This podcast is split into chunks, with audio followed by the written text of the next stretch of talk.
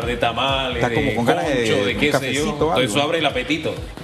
Estamos de regreso. Ajá, estamos de regreso. Hay una voz ahí. Ahora, Esa ahora- voz que usted escucha al fondo de nuestro siguiente invitado que Ahorita viene hablando de concho. Una de- muy buena. con- concho. Concho, sí. Concho, eso Concho. se llama concho. Se llama Con Colón concho. es en Panamá. Concho Sí, cuando usted busca el diccionario, castizo dice concho. Usted busca Sí. con Colón y es un panameñismo. Sí. Así que respetando. Pero él no fue el que habló del concho. El acero, el Fui del yo. concho habló usted.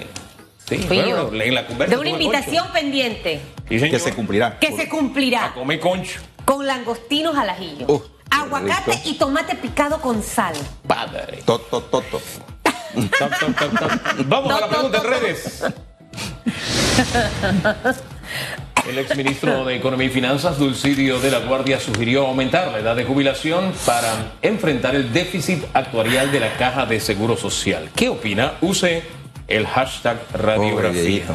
Hombre, yo creo que por ahí podemos comenzar la conversa de esta, de esta mañana, ¿no le parece? Bienvenido a Radiografía. Como no, gracias, don Hugo, Ta- gracias. También Susan. su primera entrevista presencial, ¿verdad? Sí. La primera presencial Sí, sí, está de periodo post, post, post. ¿Post-COVID? post- no, porque todavía no la han levantado. Ya Ah, bueno, Sí, exacto. Todavía no hemos pasado el trago ese. En medio del COVID, su primera entrevista. En y para los que nos escuchan, Rubén. Elías Rodríguez, expresidente del Colegio Así Nacional es. de Abogados y también secretario general, ¿verdad? Ese es su Del cargo. partido País. Sí, por eso es que está naranja. Por eso estoy anaranjado.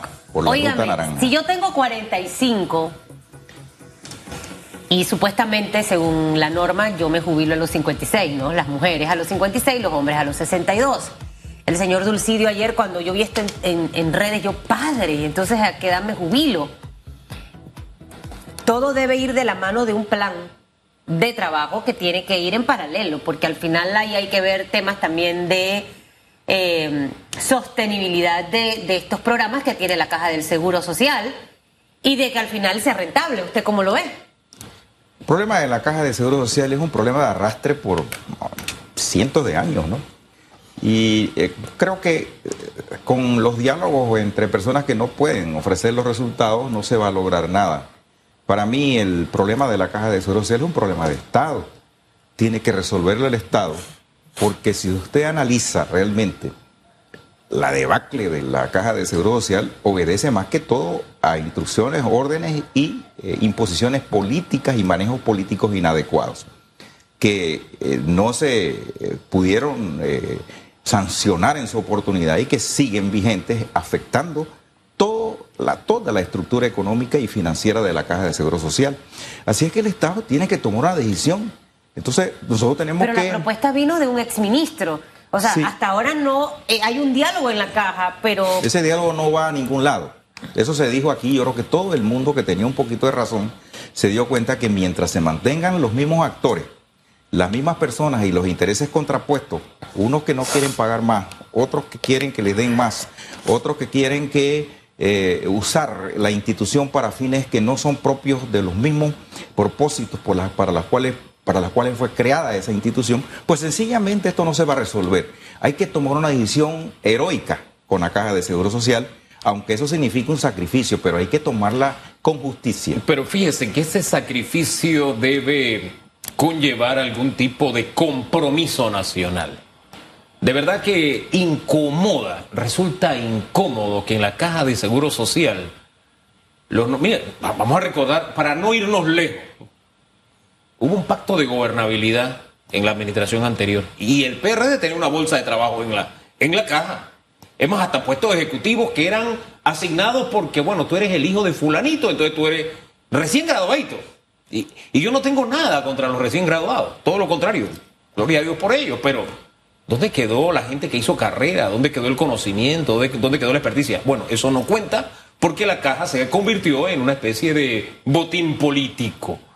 Por mucho tiempo Y fue puestos caja de trabajo para ganar jugosos sueldos sin hacer nada. por mucho tiempo caja menuda. Entonces cuando usted habla de esto dice, no, porque ese es otro programa y ese programa no tiene problema. No, lo que pasa es que es la misma institución y deja un mal sabor de boca que de ahora uno tenga que sacrificarse o asumir sacrificios y no hay un compromiso de que el perfil de administración de la caja va a cambiar a través de los años. Y no hay un compromiso tampoco de decir, bueno, vamos a que esta generación se sacrifique trabajando dos, tres o cuatro o cinco años más, no sé, pero la caja va a entrar en un proceso de administración en el que se va a convertir en una empresa con X, Y, Z característica para que dentro de 10 años nuevamente la edad de jubilación vuelva a bajar. Y se puede lograr. Si una, si una institución como esta, por ejemplo, tiene los fondos ganando mejores intereses, si una institución como esta hace inversiones inteligentes, hombre, eh, que sea una entidad pública no es sinónimo de que, de que sea una eh, entidad fracasada. Hay instituciones de otros, países que invierten incluso eh, en, en, otras naciones. Tenemos instituciones públicas de Colombia que invierten en otros países, de España que invierten en otros países. Entonces, podemos hacerlo si tomamos una decisión, pero de verdad que deja un mal sabor de boca y claro que incomoda que te digan, hay que aumentar la de jubilación. Sí, pero espérate, con todos los adornos que tiene esa institución, y con todos los juegavivos que hay, uno no se siente cómodo. Yo no sé usted qué piensa. Yo pienso y puedo convenir contigo, Hugo, de que sí hay que tomar medidas drásticas y tomarlas con entereza, con contundencia. Hay que eh, ponerle fin a, este, a, este, a esta trama que, no termina nunca, porque solo con cambiar la edad de jubilación lo que vas a hacer es proyectar tres años más de sufrimiento. Es decir, hay muchas cosas más que hacer en la Caja de Seguro Social. Eh, y en eso tiene razón también el hecho de que todo tiene que converger en un manejo integral de la institución para que cumpla sus fines.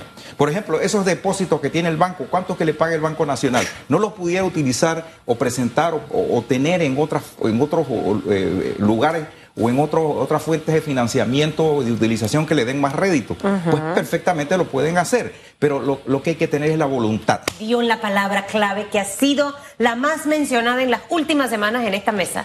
Voluntad. Mire, a mí me da tanta tristeza ver la situación de la caja de la que he hablado a, a lo largo de mis 27 años como periodista.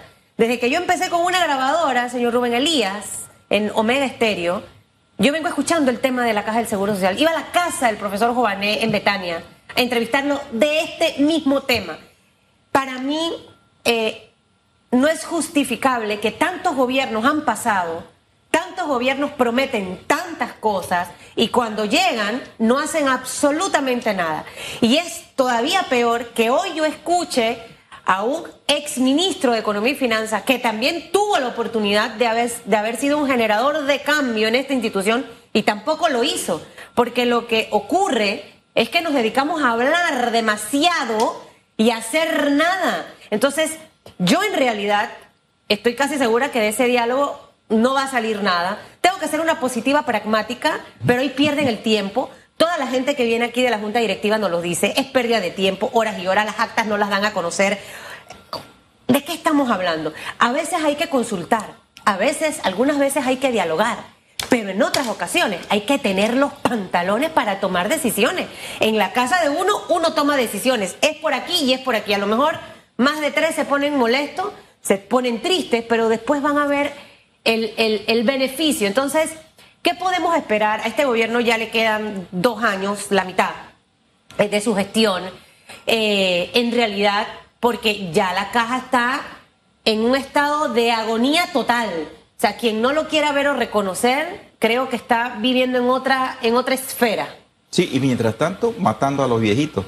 Porque con, con la eh, información que viene, todo se va a terminar y todo. Eso está acabando mucho más que el COVID los jubilados, o sea, los pensionados de la Caja de Seguro Social están pensando, sobre todo aquellos que tienen esas pensiones tan ridículas, ¿de qué voy a vivir? Mejor me muero.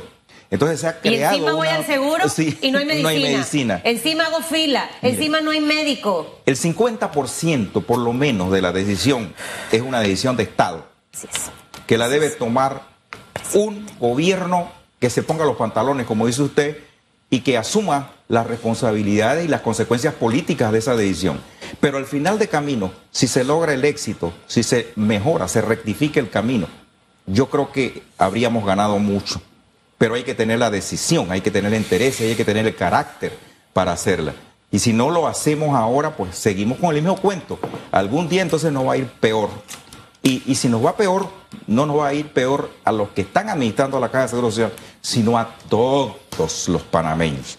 Entonces, señores, yo creo que ese es un tema que, yo lo veo muy obvio eh, y, es de responsabilidad de, de, nuestros gobernantes y de responsabilidad general de la sociedad de aceptar que incluso nosotros mismos permitimos por nuestra propia inacción que sucedieran tantas cosas y por la propia corrupción que aquí se ha mantenido en todas estas instituciones, no solamente en la Caja de Seguro Social.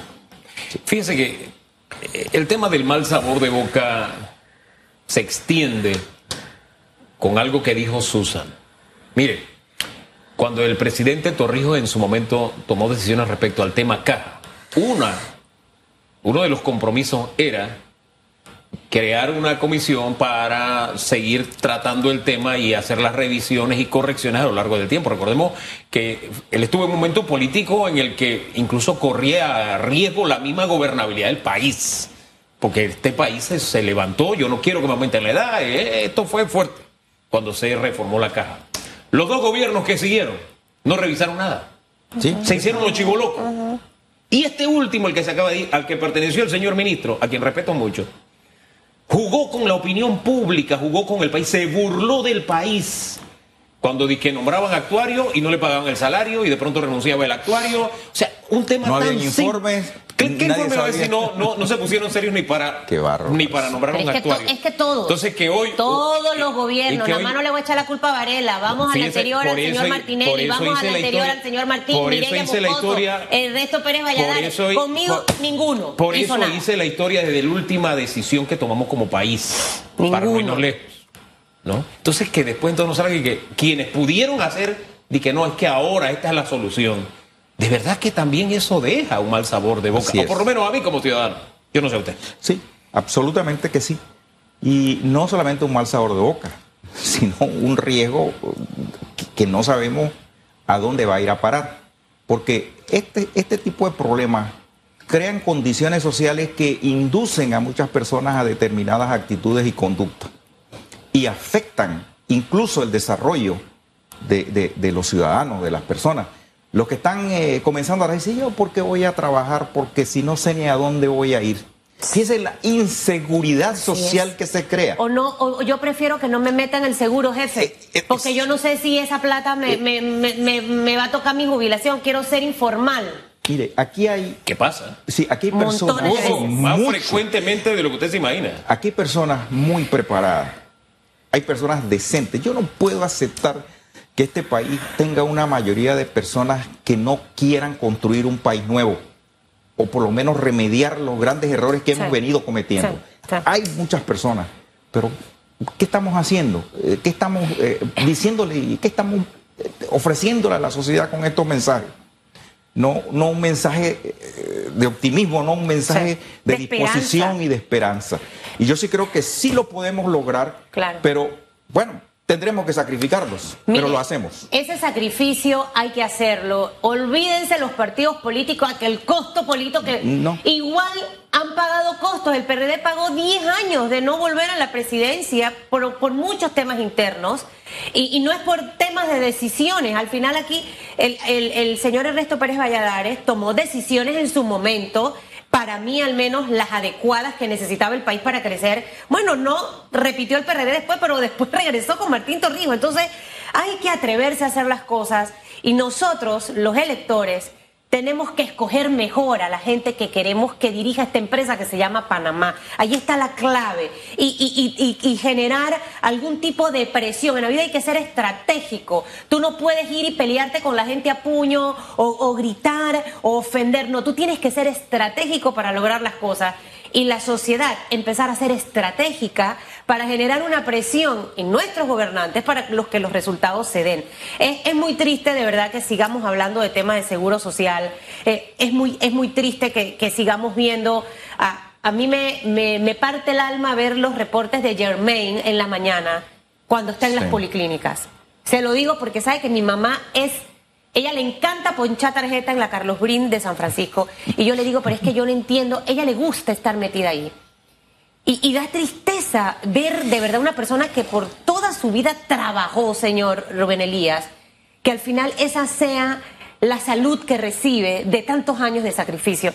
Ya siento que es el momento de tomar decisiones y decisiones radicales.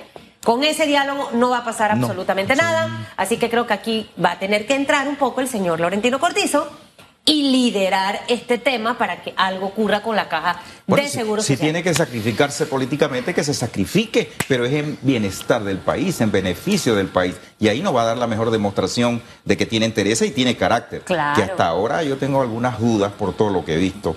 Y, y- y ya, pues, ¿Qué afortunadamente no hay relación. ¿Qué ¿Qué duda? duda y por qué duda? Dudo por qué, porque no ha tenido mano fuerte con la corrupción. Segundo, porque no ha tenido decisiones eh, concretas respecto a temas fundamentales de la nación panameña. Educación, comenzando. Seguridad social, eso es tremendamente eh, este, importante. Eh, seguridad general de la, sociedad. Control general de la imagen que, tiene, que debe tener el Estado a nivel internacional. Por ejemplo, ahora fíjense este caso que hay en los Estados Unidos.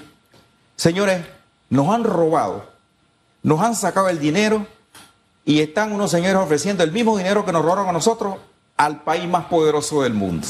Afortunadamente por ahí ayer vi una gestión de alguna entidad aquí que dice que va a reclamar la condición de víctima, porque son dineros pertenecientes al, al pueblo panameño y que fueron esquilmados del presupuesto de una república que se debate en la pobreza y que trata de empinarse y lograr mejorar sus condiciones de vida. Pero es que usted acaba de mencionar algo importante. ¿Qué hemos hecho? Y nada más no en ese caso, señor Rubén Elías. El papel de nuestra justicia. Nosotros hemos tenido en los últimos al menos eh, eh, 10 años casos de alto perfil. Entonces, hemos matado la esperanza de la gente en cuanto al tema salud. Hemos matado la esperanza también de la gente en cuanto al tema de las oportunidades de trabajo.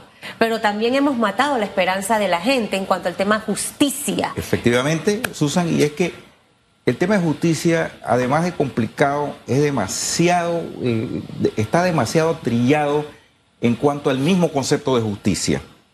Eh, hablamos mucho de una justicia formal. Y usted ve cómo nosotros nos debatimos en una justicia formal. Ah, que no me imputaste. Y el código decía que tal. Pero el fondo del asunto es que eres un maleante y un ladrón y un corrupto. Entonces, ¿dónde está el artículo 315 de la Constitución Política que dice que las leyes de la República deben de ser interpretadas en función a cumplir lo que dispone la ley sustancial? ¿Cuál es la ley sustancial? La sanción al delito. La tipificación y la sanción al delito y la pena que debe corresponderle al infractor. Pues entonces nos vamos por las arandelas, nos vamos por, por las formalidades y decimos, ah, porque aquí este señor le puso un papelito a este, este no es ladrón. Sí. Es decir, yo creo que aquí hay que ponerle eh, eh, camino y, enderezar nuestra, nuestra forma de pensamiento como país. Mire, yo respeto mucho las profesiones, pero eso que usted acaba de describir la hacen los profesionales o un gran número de profesionales del derecho. Y digo un gran número porque es lo que se evidencia. Eh, no es si la persona, no se busca justicia, sino simplemente que evada la justicia. La verdad es esa.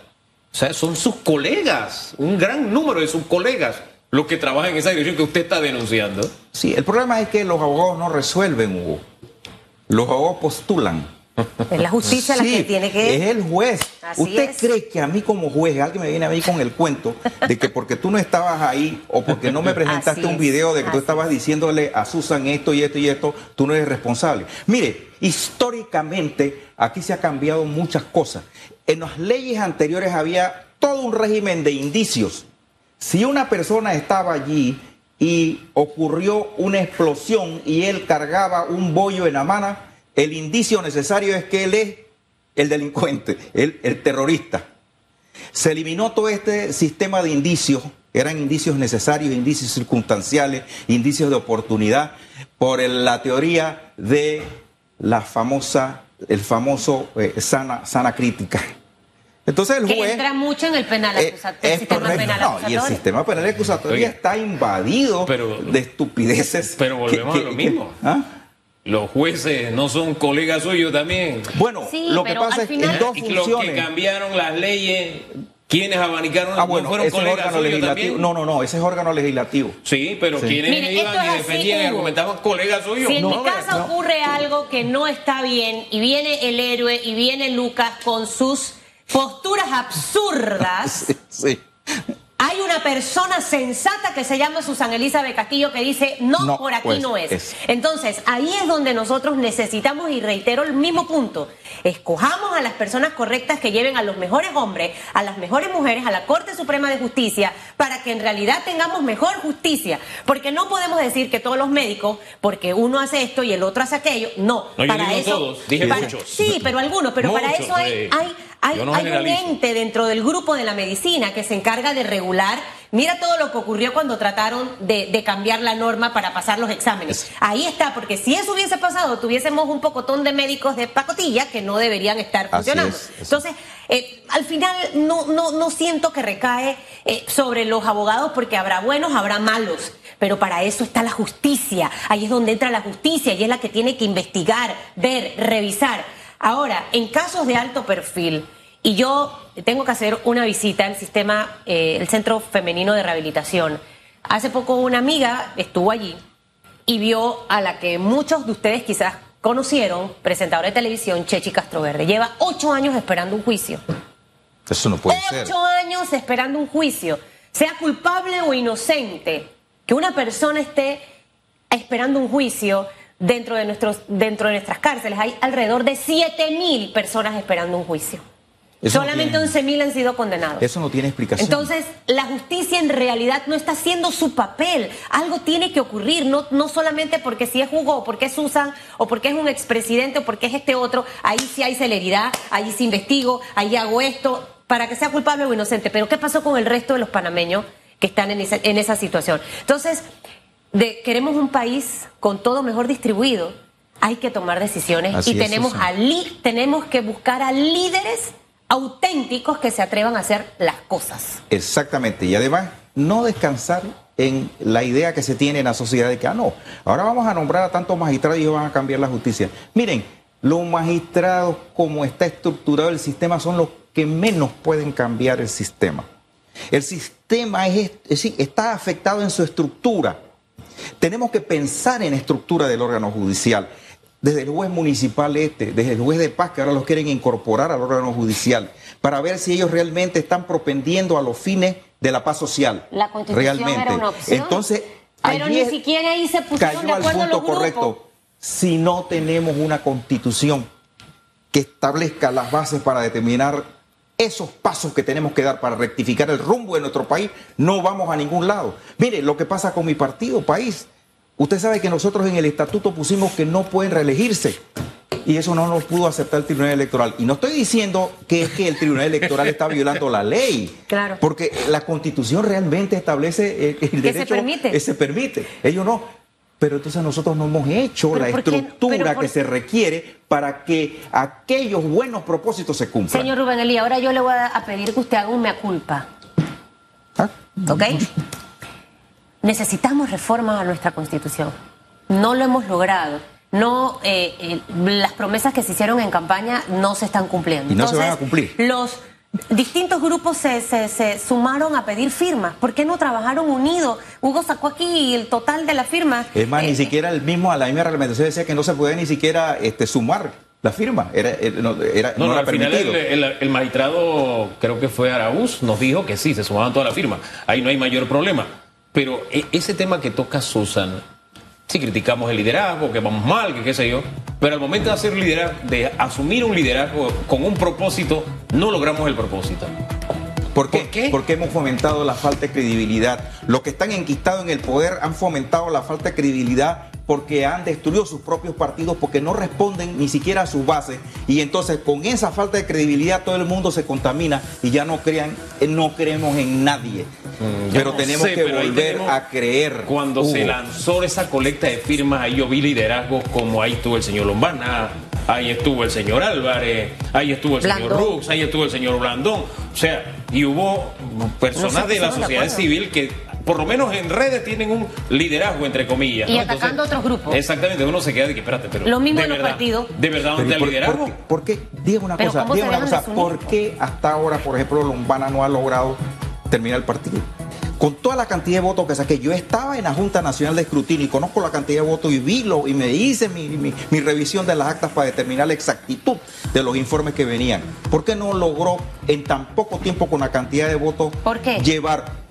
Sencillamente porque la gente que vota no es la misma gente que se inscribe en un partido político, ni es la misma gente que cree en la institución de los partidos políticos, porque el- ellos mismos se han encargado de destruirla.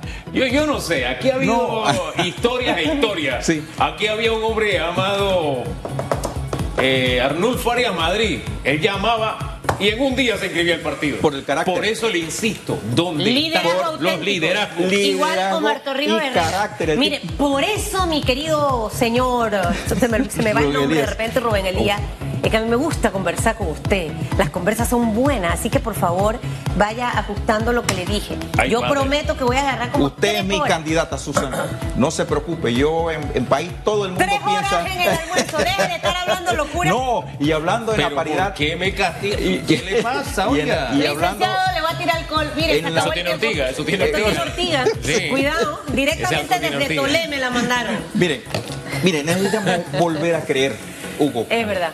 Hay que volver a creer. eso, Hay que trabajar Pero también los que se presentan deben de inspirar alguna credibilidad. Así es. Y nada más no, no me inspirar, tiene que venir un trabajo de la Un mano trabajo- que sustente, que fortalezca esa Miren. credibilidad, no esa que se arma con estrategas Miren, de, comunicación. nuestro partido días, país meses. tiene, nuestro partido país tiene en la web del, Tribunal Electoral su principio y su plan de gobierno. Léanlo. Vean la propuesta que se hace, que es un compromiso. Y además, en el estatuto del partido se dice que el candidato que promete y no cumple, revocatoria de mandato. Me encanta. Miren, hay cosas. Oiga, se acabó que- el tiempo, ¿sabe? Sí, sí. Lo, lo importante es La ir adelante. ir La adelante. musiquita sin La musiquita es Susan.